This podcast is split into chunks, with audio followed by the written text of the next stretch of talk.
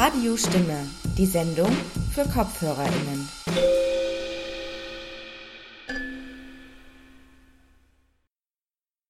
Herzlich willkommen bei Radio Stimme, der Sendung für KopfhörerInnen zu den Themen Minderheiten, Mehrheiten und Machtverhältnisse. Es begrüßen euch Melanie Konrad am Mikrofon und Julia Hofbauer für die Technik. Der Titel der heutigen Sendung lautet Queere Games und schiefe Geschichte N Geschichten. In der heutigen Sendung geht es um Spiele und Spielchen in digital und in echt. Wir sprechen über die Darstellung von Trans im Videospiel Tell Me Why und gehen der Frage nach, wie Wilhelm Tell zum Eichelober wurde. Außerdem widmen wir uns wieder der Geschichte der Dr. Franz Pallergasse in Klagenfurt. Julia Ismailova und Birgit Pirkner vom Verein WADA fordern, dass die nach einem NS-Arzt benannte Gasse endlich umbenannt wird. Gleich zum ersten Beitrag. Nachdem wir in unserer Sendung Life is Indeed Strange Feminismus, Queerness und Rassismus in Videogames, zwei Spiele des Studios Don't Not reviewed haben, beschäftigt sich Nico Reiter im nächsten Beitrag mit Tell Me Why. Tell Me Why ist ein Spiel, das ebenfalls vom Entwicklerstudio Don't Not stammt, aber nicht in die Life is Strange Reihe gehört. Während Life is Strange häufig für die Repräsentation queerer Sexualität gepriesen wird, bietet Tell Me Why einen der ersten Transgender-Protagonisten eines größeren Studios. In meinem letzten Beitrag zu Queer Gaming habe ich am Ende bereits Tell Me Why angeteasert. Das Spiel ist ebenfalls von Don't Not Entertainment und wurde von August bis September 2020 in drei Episoden veröffentlicht. Es handelt sich dabei um ein freistehendes Spiel, das nicht im Life is Strange Universum stattfindet und eine neue Umgebung und neue Charaktere bietet. In Tell Me Why spielt man als die 21-jährigen Ronan-Zwillinge Tyler und Allison, die nach zehn Jahren in ihr Familienhaus zurückkehren, um das Geheimnis um den Tod ihrer Mutter aufzudecken und zu verarbeiten. Im Laufe der Handlung werden den SpielerInnen Kindheitserinnerungen der Geschwister gezeigt. Man erkennt allerdings schnell, dass die Erinnerungen von Tyler und Allison nicht immer übereinstimmen. Soweit ein gewöhnliches Adventure-Game. Besonders am Spiel ist aber, dass man mit Tyler einen der ersten spielbaren Protagonistinnen hat, der Transgender ist. Auf Wikipedia kann man eine Liste mit LGBTQ-Charakteren in Videospielen einsehen. Queere oder queer gecodete Charaktere wurden häufig als AntagonistInnen oder später erst als FreundInnen der Hauptcharaktere eingesetzt. Das erste Spiel mit einem steuerbaren Trans-Charakter, das ich gefunden habe, war Dysphoria, geschrieben mit der Ziffer 4, das 2012 erschien und quasi autobiografisch von Anna Atrophy entwickelt wurde. Neben einzelnen Trans-ProtagonistInnen in Visual Novels oder Indie-Games ist Don't Not das erste größere Studio, das einen Transgender-Protagonisten an ein Mainstream-Publikum bringt.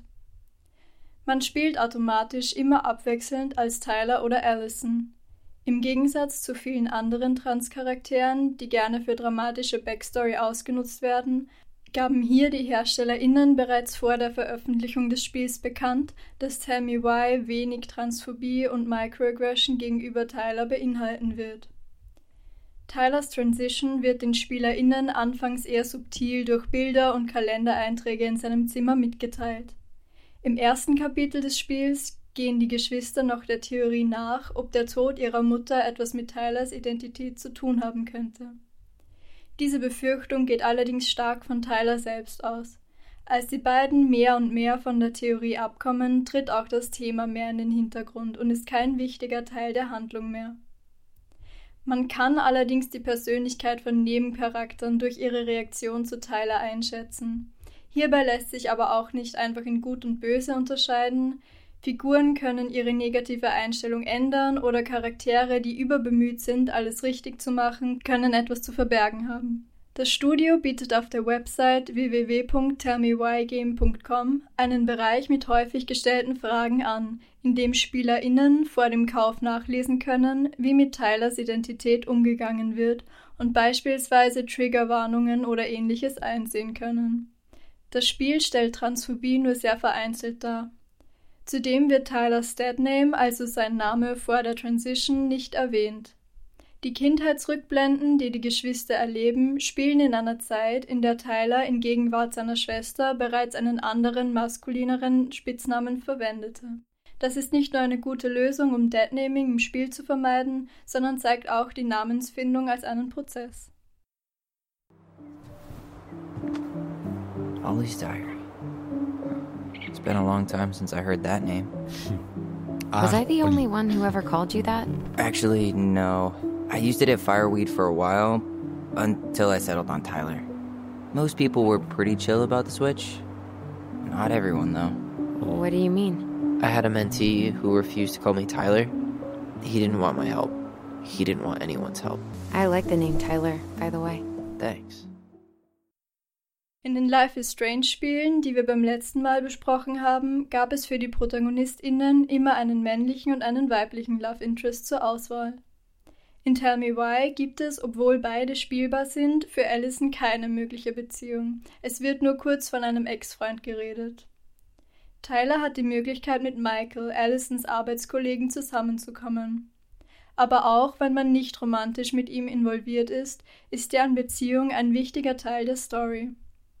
Tyler, der zu Beginn der Handlung aus der Jugendstrafanstalt entlassen wird, hat keinen wirklichen Bezug zur Queer Community und findet mit Michael nicht nur eventuell Liebe, sondern vor allem eine Chance auf Gemeinschaft.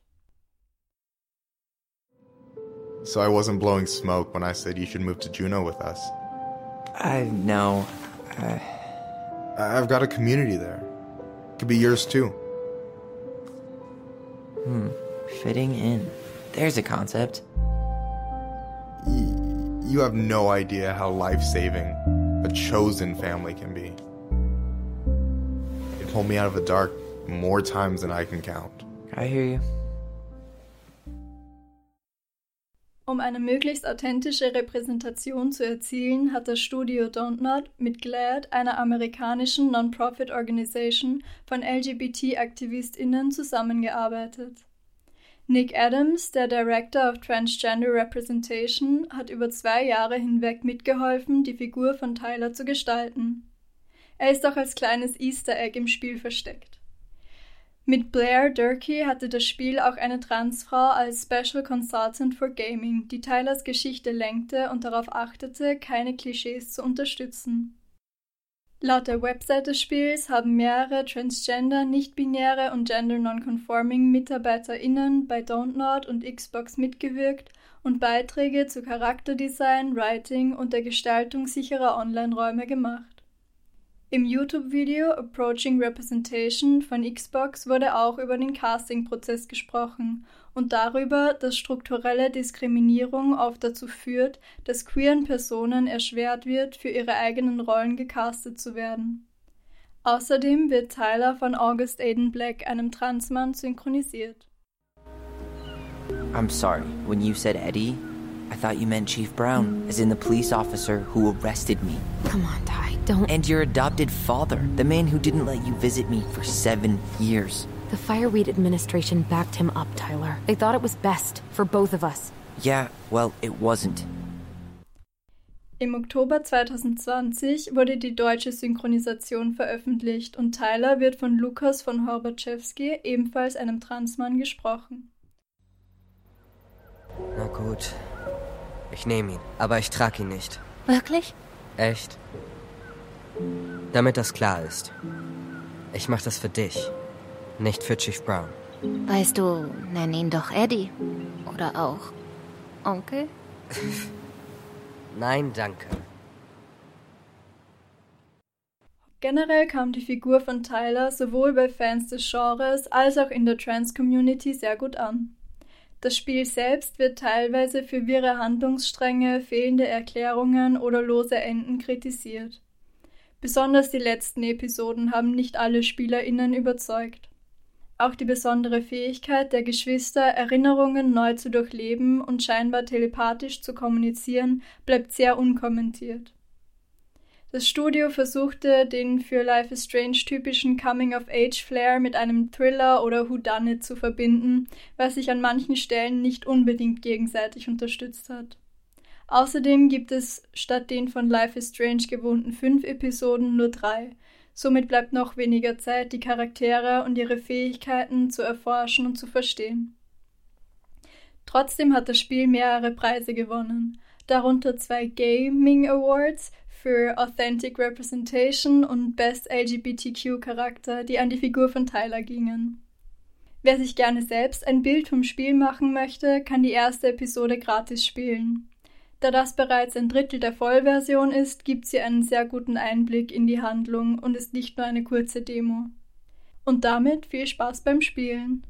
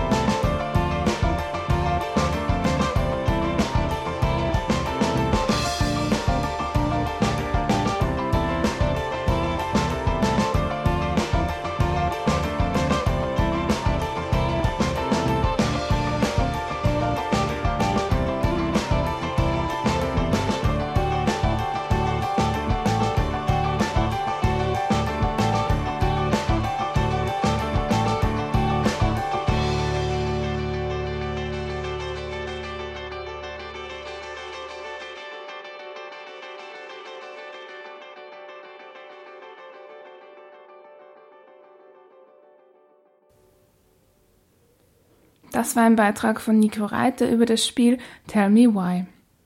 Wer wie erwähnt vor dem Spielen eventuelle Triggerwarnungen einsehen möchte, kann dies unter www.tellmewhygame.com tun. Vorsicht, Spoiler Alert. Danach hörten wir Thirds von Crow Wonder. In unserem nächsten Beitrag widmen wir uns einem Kartenspiel, und zwar einem, das in den Ländern der ehemaligen österreichisch-ungarischen Monarchie und in Bayern weit verbreitet ist.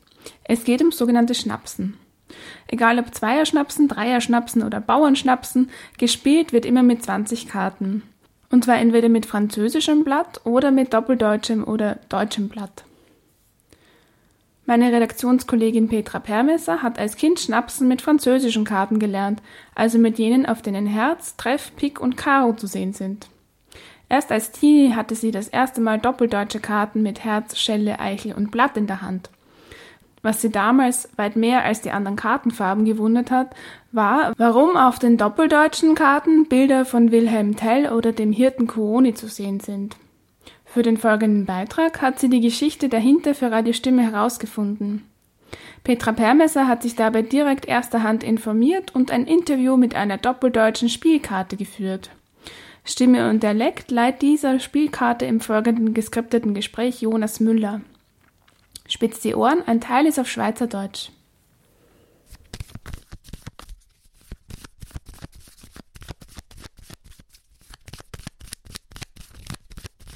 Mein Gesprächspartner hat bereits mir gegenüber Platz genommen. Ihr kennt ihn vielleicht schon aus eurer Kindheit, wenn ihr zum Beispiel in Salzburg, Kärnten, Ungarn, Slowenien, Tirol oder Oberösterreich groß geworden seid. Ich begrüße bei mir die berühmte Schnapskarte Eichelober. Hallo und danke, dass du dir Zeit für das Gespräch nimmst. Hoi. Schön, dass ich da dabei sein. Du bist ja eine besondere Karte, das haben vielleicht manche schon erkannt. Du gehörst zu den doppeldeutschen Karten, die manchmal auch ungarische Karten genannt werden. Aber auf dir ist Wilhelm Tell abgebildet. Bist du denn nun Deutscher oder Schweizer oder Ungar oder nichts davon? Das ist eine gute Frage. Ich bin ein Ungar mit Schweizer Geschichtshintergrund. In der Schweiz selber könnte man mehr aber gar nicht.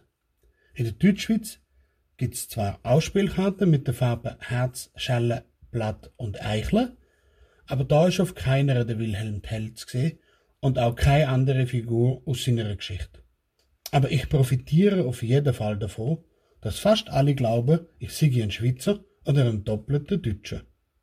Aufklären tue ich das auch nur, wenn ich direkt darauf angesprochen werde. Sonst glauben mir die meisten das sowieso nicht. Wir haben aber heute die Zeit, um deine Geschichte anzuhören. Wie kam es also dazu, dass du für viele nicht nur als Eichel Ober, sondern auch als Wilhelm Tell bekannt bist? Also, ich bin 1835 um in Ungarn erfunden worden. Damals ist Ungarn Teil vom Königreich Österreich gewesen, aber noch in einer Zeit vor der habsburgischen Doppelmonarchie. Die ist erst 1867 ausgerufen worden. Und bevor die Doppelmonarchie ausgerufen wurde, ist, hat es in Ungarn diverse Kämpfe um die Unabhängigkeit gegeben. Gleichzeitig ist aber der ganze bürokratische Apparat in Ungarn im noch unter habsburgischer, also österreichischer Verwaltung gestanden. Und eben, wo ich und meine Kollegen in den 80er, 30er Jahren in Ungarn hergestellt worden sind, hat es auf uns eigentlich Bilder von ungarischen Widerstandskämpfern sollen, äh, zu sehen geben. Jetzt ist aber klar gewesen, dass die nie und nimmer durch die habsburgische Zensur gekommen wären. Denn damals ist in Wien ein gewisser Metternich an der Macht gewesen. Von dem und seiner Überwachungsstaatmethode hast du vermutlich schon mal gehört. Ja, von Metternich habe ich schon gehört. Aber mir ist nicht klar, wie statt der ungarischen Widerstandskämpfer dann die Entscheidung auf die Figuren aus der Wilhelm Tell-Sage gefallen ist. Das hängt mit der Geschichte rund um den Wilhelm Tell zusammen, die als anti-habsburgische Erzählung gilt. In der Sage bringt der Wilhelm Tell der Landvogt Gessler um, was zu der Revolution und zu der Schweizer Unabhängigkeit soll geführt haben. Der Gessler ist als Landvogt ein höherer Beamter vom damals dort herrschenden Adelsgeschlecht gewesen. Das sind eben die Habsburger gewesen. Das haben die ungarischen Widerstandskämpfer auch wollen machen. Also gegen die Habsburger kämpfen und die Unabhängigkeit von Ungarn erringen. Wenn du jetzt meine Kollegen anschaust, also die anderen doppeldeutschen Karten, dann siehst dass es nicht nur Mitglieder vom Bund von der Schweizer Eidgenossen gibt, sondern sehr wohl auch der Landvogt Gessler selber. Insgesamt sind es acht Figuren aus der Wilhelm Tell Sag, wo man auf Unter- und Oberkarten kann finden. Vermutlich ist das auch ein Mittel gewesen, um besser durch die Zensur zu kommen. Das scheint ja gut gewirkt zu haben. Ich habe gelesen, dass die Wiener Firma Piatnik die Karten dann relativ bald gedruckt hat. Ja, das stimmt. Piatnik hat die doppeldeutsche Karte mit den Wilhelm Tell Bilder ab 1865 in Wien hergestellt.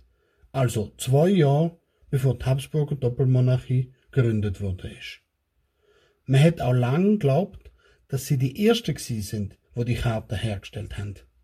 Mittlerweile weiß man aber, dass die Karten schon vorher bei einem Josef Schneider in Pest verkauft worden sind. Der hat dort ab etwa 1820 30 Jahre lang geschafft und Spielkarten produziert. Später sind die Karten dann auch in anderen ungarischen Städten hergestellt worden. Aber beim Niederschlagung vom ungarischen Widerstand 1848-49 sind die Karten zum großen Teil vernichtet worden. Umso überraschender eigentlich, dass Pjatnik sie 15 Jahre später wieder aufgreift. Sehr spannend. Ob der antihabsburgische Hintergrund in der Bebilderung auch ein Grund ist, dass sie sich in Westösterreich durchgesetzt haben, im Osten Österreichs aber weniger? Hm. Das bringt mich noch zu einem anderen Thema, das ich gern mit dir besprechen will und das du als Teil der doppeldeutschen Karten mit Jasskarten und dem deutschen Blatt gemeinsam hast. Es gibt ja bei euch keine Damen, sondern Ober. Im französischen Blatt bist du als Eichelober ja durch die Treffdame repräsentiert. Wie ist es für dich als Bartträger, auch eine Dame zu repräsentieren? Normal. Was soll er dann komisch sein? Entschuldige die Frage, dann liegt's vielleicht einfach an mir. Ich habe nämlich Schnapsen mit dem französischen Blatt gelernt und einen Zwanziger oder Vierziger sagt man dabei eben mit dem König und der Dame an.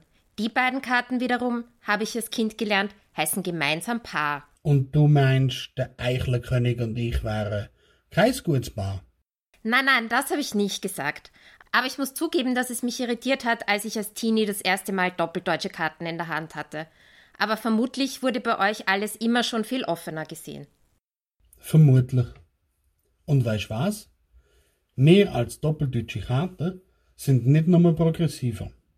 Wir haben noch einen Vorteil. Bei uns gibt's keine Geschlechterhierarchie zwischen Königen und Damen wie im französischen Blatt. Also bei uns muss niemand fragen, warum Damen weniger wert sind als Könige. Oder wenn man es aufs richtige Leben umleitet, da fragt auch keiner, ob die Queen Elizabeth weniger wert ist als zum Beispiel der niederländische König Willem Alexander.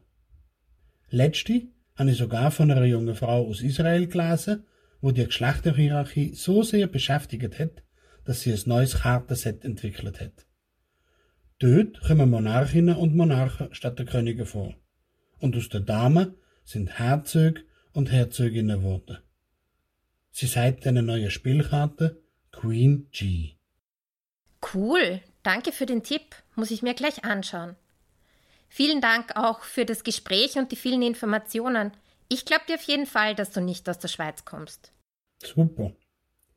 Ich hoffe, du denkst an meine politische Geschichte wenn mich das nächste Mal zum Spielen in der Hand hast.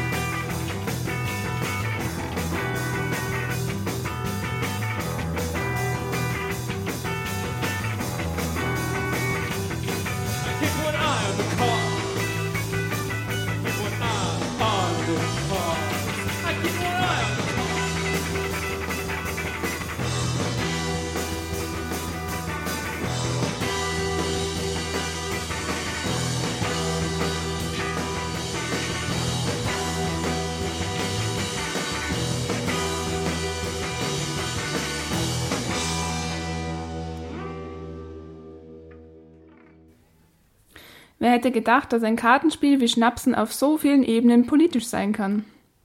Ich hoffe, ihr hattet beim Anhören genauso viel Spaß wie Petra Permesser und Jonas Müller, als die beiden den Beitrag aufgenommen haben. Und ich hoffe, ihr habt dabei auch noch was Neues übers Schnapskartenspielen gelernt. Danach hörten wir Eye on the Cards von Bueno. Ihr hört Radio Stimme, die Sendung für KopfhörerInnen zu den Themen Minderheiten, Mehrheiten und Machtverhältnisse. Wenn ihr diese Sendung nachhören oder euch unsere Playlist mal genauer anschauen wollt, alle Infos zu unseren Sendungen findet ihr jederzeit auf www.radiostimme.at. Im Oktober 2011 gab es bei uns eine Radiostimme Straßenbefragung zur Dr. Franz Pallergasse. Die liegt in der Klagenfurter Innenstadt und ist nach einem Nazi-Arzt benannt, der unter anderem für zahlreiche Zwangssterilisationen verantwortlich ist. Der Klagenfurter Gemeinderat hat die Straße bis heute nicht umbenannt. Nun soll endlich Bewegung in die Sache kommen. Das hoffen zumindest die OrganisatorInnen vom Verein WADA. Gemeinsam mit vielen KünstlerInnen haben sie den Vorschlag der Schriftstellerin Anna Bahr aufgenommen und fordern, die Dr. Franz Pallergasse nach dem Klagenfurter Schriftsteller Gerd Jonke zu benennen, der selbst viele Jahre in der Gasse gelebt und gearbeitet hat. Am 23. April gibt es eine große Veranstaltung mit Lesungen, Vorträgen und Musik, um dieser Forderung Nachdruck zu verleihen. Radiostimme-Redakteur Philipp Sperner hat mit Julia Ismailova und Bettina Pirker vom Verein WADA über die Hintergründe und Hürden der Umbenennung gesprochen. Die Ballergasse ist mitten in Klagenfurt, eine recht kleine Gasse. Sie führt vom Gericht eigentlich die kürzeste Strecke zum Landeskrankenhaus. Vermutlich deshalb wurde sie auch nach diesem äh, Nazi-Arzt benannt. Die Anna Bahr hat so schön zu uns gesagt, dass sie damals, als sie ihr Kind bekommen hat, nicht wissend, wer Baller war, mit ihrem Neugeborenen das Krankenhaus durch diese Gasse verlassen hat und sich erst danach im Klaren geworden ist, wie viel Leben die eigentlich verhindert haben und sie jetzt da mit diesem Leben in der Hand gehen kann. Und auf der anderen Seite Gerd Jonke hat so viel geschaffen, lebensbejahendes geschaffen, so viel für die Kultur geschaffen, so viel Schönes getan und auch tatsächlich dort gelebt und nicht nur zur Nazi-Arbeit am Arbeitsweg durchmarschiert. Also der hat die Straße auch durch sein Leben geprägt. Bei der Jonke-Gasse ist es für uns naheliegend, sie Gerd Jonke-Gasse zu nennen, weil Gerd Jonke da sehr viel Zeit verbracht hat, da aufgewachsen ist und auch in den 90ern immer da war. Mir persönlich wäre eine Frauen, ein Frauenname lieber, weil die meisten Klassenplätze und so weiter nach Männern benannt sind. Das andere ist äh, diese Frage, wie geht man mit der Geschichte um? Geschichte ist ja nur eine Erzählung. Die Erzählung ist meistens von den Mächtigen, weil die die Macht haben, Erzählungen gestalten zu lassen, aufschreiben zu lassen, festhalten zu lassen. Äh, das, was als Geschichte dasteht, ist ja, ist ja eine Geschichte, mehr nicht im Grunde. Es ist keine Wirklichkeit, sondern nur eine Wahrnehmung der Wirklichkeit aus einer ganz bestimmten Perspektive. Und Geschichte verändert sich und Leben verändert sich und damit müssen sich auch Namen, Gassen, Plätze, Orte, Lebensweisen verändern. Und zeitgemäß ist es einfach nicht mehr einem Dr. Franz Baller zu huldigen und ein Straßenname ist eine Huldigung. Die Intention, die Straße umzubenennen, gibt es schon seit Jahren. Es gibt äh, es gab mehrere Versuche, auch von prominenten äh, Leuten, äh, die, die Straße umzubenennen. Es funktioniert einfach nicht hier in Kärnten. Ich verstehe ehrlich gesagt die Leute gar nicht, die, die, die das, die meinen, man soll die äh, alten Namen, Denkmäler, Straßennamen äh, so lassen, wie sie sind wenn wir so machen würden, hätten wir jetzt in Klagenfurt immer noch ähm, Adolf Hitler Platz ähm, und, und seine Statue irgendwo. Denn genau wie du sagst, ein Straßenname ist eine Huldigung. Ja. Und einem Nazi huldigen will ich nicht. Also die häufigste Ausrede, die Nazistraßen umzubenennen, ist Geld. Was soll das alles kosten? Wir müssen ja alles dann umschreiben, den Stadtplan ändern, alle Firmen müssen ihre Adressen ändern und so weiter. Ähm, und ich bin da der Meinung, als eine Zugereiste, als eine Ausländerin, ich finde, Kärnten hat schon ein, ein Problem mit der Vergangenheit. Ähm, so ein schönes Wort gehört. Ich glaube, es heißt, die Situation heißt hier vertrackt. Die Geschichte, das Ganze ist vertrackt. Die reden nicht gerne drüber. Die wollen nichts ändern. Es ist, es passt eh. Wir, wir leben da und ähm, Veränderungen mögen sie nicht. Und das, das ist immer mit Arbeit und Umstellung verbunden. Das, glaube ich, wollen versuchen die Leute hier zu vermeiden. Ja, auch von denen, die jetzt nicht äh, Dr. Franz Baller Fans sind, wobei mir äh, in, in, den letzten Tagen auch solche begegnet sind, die sagen, sie wollen, dass die Straße so heißt und alles ist gut und schön so. Aber bei denen, die dagegen sind, äh, gibt es zwei Lager im Moment. Die einen sagen, wir müssen es umbenennen. Die anderen sagen, nein, es ist besser, wir machen nur ein Schild drunter, um das Ganze nicht damit das Ganze nicht ganz in Vergessenheit gerät. Meine Idee dazu ist natürlich, äh, man kann sie ja umbenennen und Gerd-Jonke-Gasse nennen und drunter ein Schild machen, wo drauf steht, hieß früher Dr. Franz Baller Gasse, aber das ist Pfui, weil der ein Nazi war zum Beispiel. Mit unserer Aktion wollen wir ähm, einen Denkanstoß geben. Wir, wir, wir gehen jetzt nicht den rechtlichen Weg. Ich gehe jetzt nicht zum, zum, zum, zur, weiß nicht, Stadtverwaltung und ähm, ich mache das, ähm, wir, wir gehen das einfach als, als ein Kunstverein an ähm, ähm, und veranstalten diese große, laute Aktion. Wir laden auch alle Bewohnerinnen und Bewohner dieser äh, Palagasse ein äh, und versuchen so einfach laut zu werden und alle, die dort leben, ähm, darauf aufmerksam zu machen, in was für eine Gasse, nach wem sie benannt wurde, ist, was für, in was für eine Gasse sie überhaupt hausen. Wir, wir würden gerne die Leute, äh, Menschen dazu animieren, dass sie sich selber bei der Stadt beschweren, ähm, die Bewohnerinnen und Bewohner von der Gasse oder überhaupt Klagenfurter und Klagenfurterinnen äh, die Initiative ergreifen und sagen, aha, was soll das? Warum haben wir dann Nazistraßen? Und das sozusagen nicht äh, nur den äh, Aktivistinnen, nur äh, bestimmten Vereinen überlassen wird, denn ähm, es wird dann oft es versinkt, es wird dann klein geredet, es sind dann, ja, das sind die paar Hansalen, die, die sich was aufregen. Und ich glaube, mit so einer äh, großen Aktion, unter Anführungszeichen natürlich ist also was Corona erlaubt, aber hoffentlich lauten Aktion ähm, können wir es hoffentlich schaffen, dass Leute äh, privat von sich selber sagen, na, das, das will ich nicht mehr dulden. Ich will, dass die Straße umbenannt wird.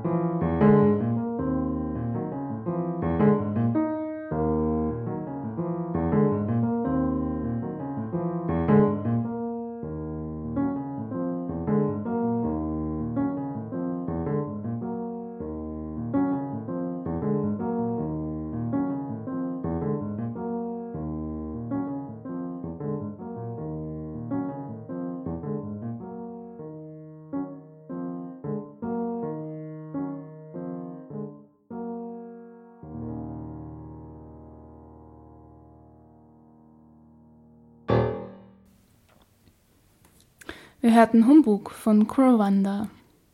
Das waren Julia Ismailova und Bettina Pirker vom Verein WADA. Am 23. April lädt WADA zu einer Veranstaltung mit Lesungen zahlreicher SchriftstellerInnen, von Maya Haderlapp bis Josef Winkler, um erneut die Umbenennung der Dr. Franz Pallergasse zu fordern. Neben den Lesungen gibt es im Rahmen der angemeldeten Versammlung unter anderem auch Informationen von HistorikerInnen zur Arbeit Pallers als NS-Arzt. Ein paar einführende Informationen dazu hörte nun auch in der Radiostimme Straßenbefragung der Dr. Franz Pallergasse. Produziert von Alexandra Siebenhofer, erstmals ausgestrahlt 2011 und leider heute immer noch aktuell. Entschuldigung, Entschuldigung, haben Sie kurz einen Moment Zeit? Sie sind genau die Straße, die wir suchen. Die Radiostimme Straßenbefragung. Ich stehe heute hier im schönen Klagenfurt, nämlich in der Franz-Paller-Gasse. Die ist gleich gar nicht so weit weg von der Klagenfurter Innenstadt und auch gar nicht so weit weg vom Landeskrankenhaus Klagenfurt. Ja, und wieso das äh, wichtig ist, dass die Franz-Paller-Gasse in der Nähe vom Landeskrankenhaus Klagenfurt ist, darum wird es jetzt gleich in einem Interview geben. Ich freue mich sehr, dass die Franz-Paller-Gasse so nett war, sich die Zeit zu nehmen. Hallo und herzlich willkommen. Dr. Franz Ballergasse, bitte. Gell? Also nicht, dass wir bei uns in Kärnten so viel Wert legen auf Titel, aber halt der Ordnung halber, ich heiße korrekt Dr. Franz Ballergasse nach dem Dr. Franz Baller. Genau, Dr. Franz Pallergasse, das ist, wird auch später noch wichtig werden. Ähm, Sie haben ja früher Klangasse geheißen und dann wurden Sie auf Dr. Franz Pallergasse umbenannt. Wer ist denn jetzt eigentlich dieser Dr. Franz Paller? Also der Dr. Franz Baller, das war eigentlich ein Zurbraster. Der ist ursprünglich aus Salzburg reingekommen, ähm, ist geboren in Salzburg, nämlich am 29. Juni 1876 in Zell am See. Und von dort ist er dann weiter nach Innsbruck, da hat er dann Medizin studiert. Ja, der ist schon ein bisschen umgekommen, gell, der Dr. Franz Baller. Und ja, und nach dem Studium, da hat er dann nämlich an der Universität Innsbruck gearbeitet, nämlich acht Jahre, von 1902 bis 1910. Und danach, ja, also dann, ist er nach Klagenfurt gekommen, in das schöne Klagenfurt bei uns da eine. Genau, das war am 1. Mai 1910 und da wurde Dr. Franz Paller ans Landeskrankenhaus Klagenfurt bestellt. Ja, richtig. Und da war er dann der Primar an der Chirurgie bis zum 1. Juni 1946. Gell? Da haben sie ihn dann sogar zum Hofrat ernannt. Und 1947 ist er gestorben in der Information, was zu meiner Namensgebung bei der Klagenfurter Stadtverwaltung hinterlegt ist. Da heißt dass der Hofrat Primar Dr. Franz Baller, ich zitiere, infolge eines hohen fachlichen Könnens weit über die Grenzen Kärntens hinaus bekannt war. Also denke ich mal, da ist wohl nicht zu wenig, wenn man so einer angesehenen Persönlichkeit eine Straße widmet. Gell? Noch dazu, wo die Straße ja gleich beim Landeskrankenhaus liegt, wo der Primar Dr. Franz Baller Zeit seines Lebens auch gewirkt hat. Gell?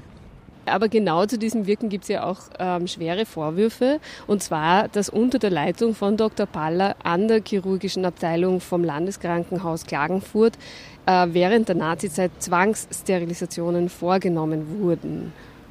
Was sagen Sie denn dazu? Ja, das habe ich eh auch schon gehört.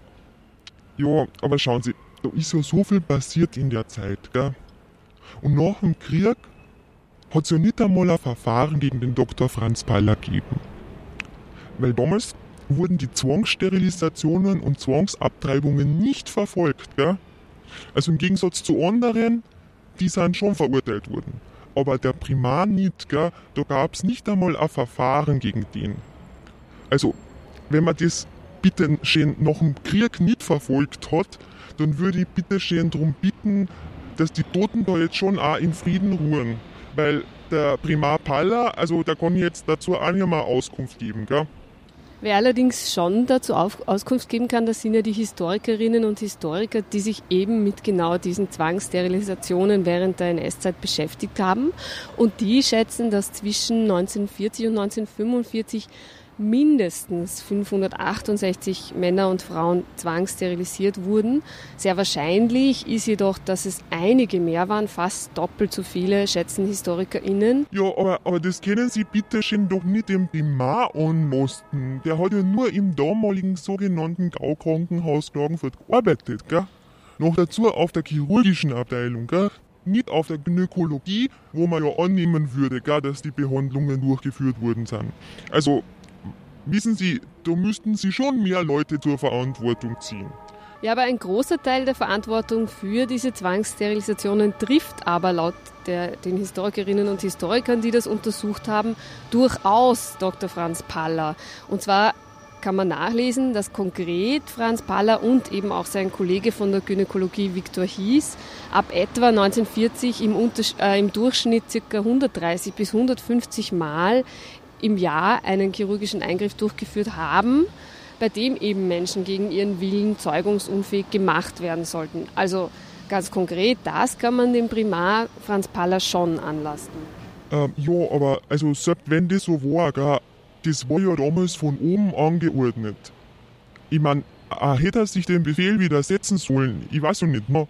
Und dann dürfen Sie auch nicht vergessen, dass der Herr Primar Paller insgesamt 70.000 Operationen durchgeführt hat und der hat schon auch viel Gutes getan. Gell? Das darf man jetzt nicht vergessen. Ist ja viel passiert damals, gell?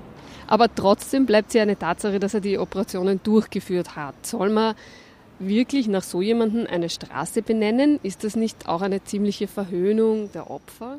Na, schauen Sie, also, also das lass ich mir jetzt nicht sagen, dass bei uns die Opfer verhöhnt werden, gell?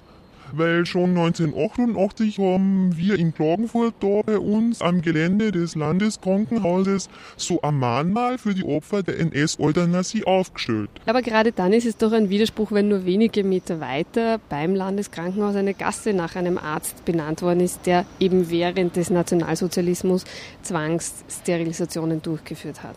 Ja, ma, das ist dann halt vielleicht ein bisschen unkoordiniert, gell? aber das sind halt immer zwei Seiten, weil Wissen Sie, wir in Kärnten wissen schon auch, dass es immer zwei Seiten geben hat. Und wenn der Dr. Franz Baller das im Krieg gemacht hat, er war trotzdem ein bekannter Chirurg, gell? Und dafür kann man ihn ja in Erinnerung behalten. Wir denken da ein bisschen differenzierter in Kärnten, nicht? Also Sie finden nicht, dass es geeignetere Namensgeber oder Namensgeberinnen für die Gasse gäbe? Also ich will da gar nicht so werten, gell? Ich denke mal halt einmal so, jetzt ist es so und jetzt soll man das auch so lassen. Und man zeigt das Wirken. Und so eine Umbenennung, na, wissen Sie, das ist ja auch Aufwand. Und ich meine, Straßen gibt es nur andere, wird schon keiner zu kurz kommen. Aber wäre es nicht zumindest angebracht, mit einer Hinweistafel auf die Problematik rund um Dr. Franz Paller aufmerksam zu machen? Ja, also aber das müssen jetzt wirklich andere entscheiden. Ich meine, ich bin ein Straßen- und kein Gemeinderat, gell?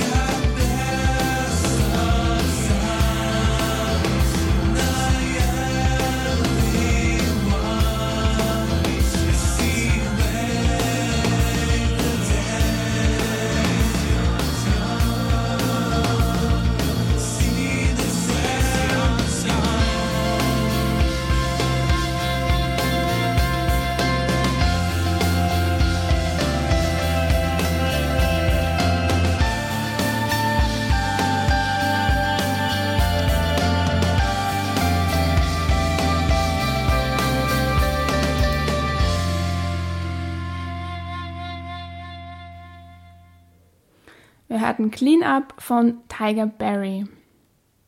Das war eine Radiostimme Straßenbefragung von Alexandra Siebenhofer, erstmals ausgestrahlt auf Radiostimme im Oktober 2011 und wie alle unsere neuen wie alten Beiträge nachzuhören auf unserem Online-Archiv unter www.radiostimme.at. Ein weiteres aktuelles Beispiel für das eigentümliche Hickhack bei Straßenumbenennungen gibt es in der Tiroler Gemeinde Imst zu studieren. Denn in Imst in Tirol ist es diese Woche zu einer Umbenennung gekommen. Der Gemeinderat hat nach mehreren Anläufen im Februar beschlossen, die Jakob-Kopp-Straße umzubenennen. Jakob Kopp war Heimatdichter und überzeugter Nationalsozialist, der schon der NSDAP beitrat, als sie noch verboten war. Not so fun fact. In Imst ist keine einzige Straße nach einer Frau benannt, aber den Anlass der Straßenumbenennung hat der Gemeinderat leider nicht ergriffen, diesen Umstand zu ändern. Der Imster Bürgermeister lehnte es ab, die Straße nach einer anderen Person zu benennen. Die Straße ist jetzt einfach die Verlängerung einer schon bestehenden Bergstraße. Das war's von Radio Stimme für heute. Es empfehlen sich Melanie Konrad am Mikrofon und Julia Hofbauer für die Technik. Weitere Informationen zu dieser und allen anderen Sendungen findet ihr auf www.radiostimme.at. Liebe Grüße und bis bald auf Radio Stimme, dem politischen Magazin der Initiative Minderheiten zu den Themen Minderheiten, Mehrheiten und Machtverhältnisse. Ciao, ciao.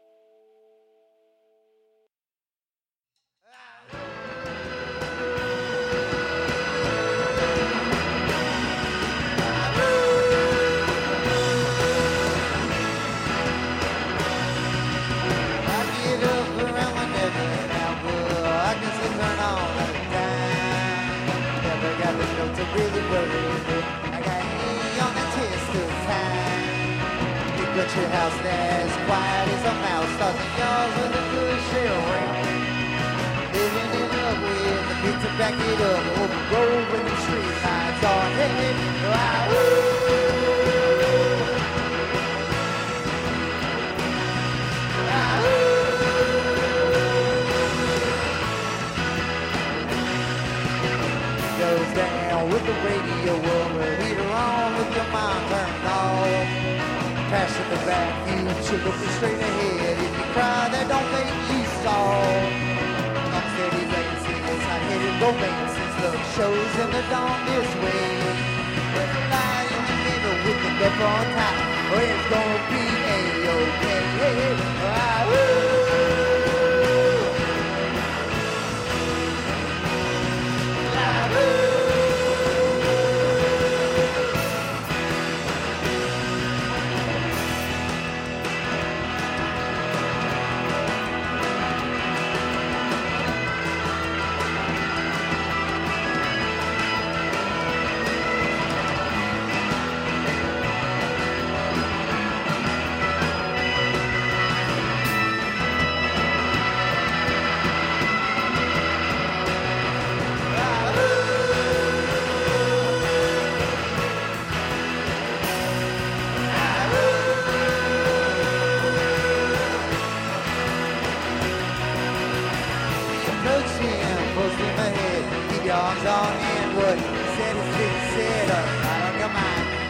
in your heart, the here with the ring of ooh.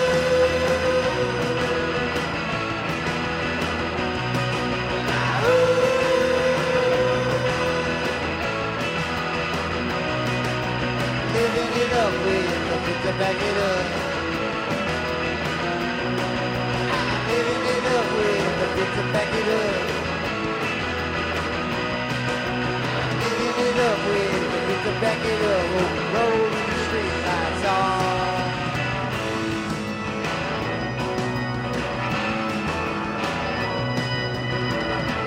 Open road in the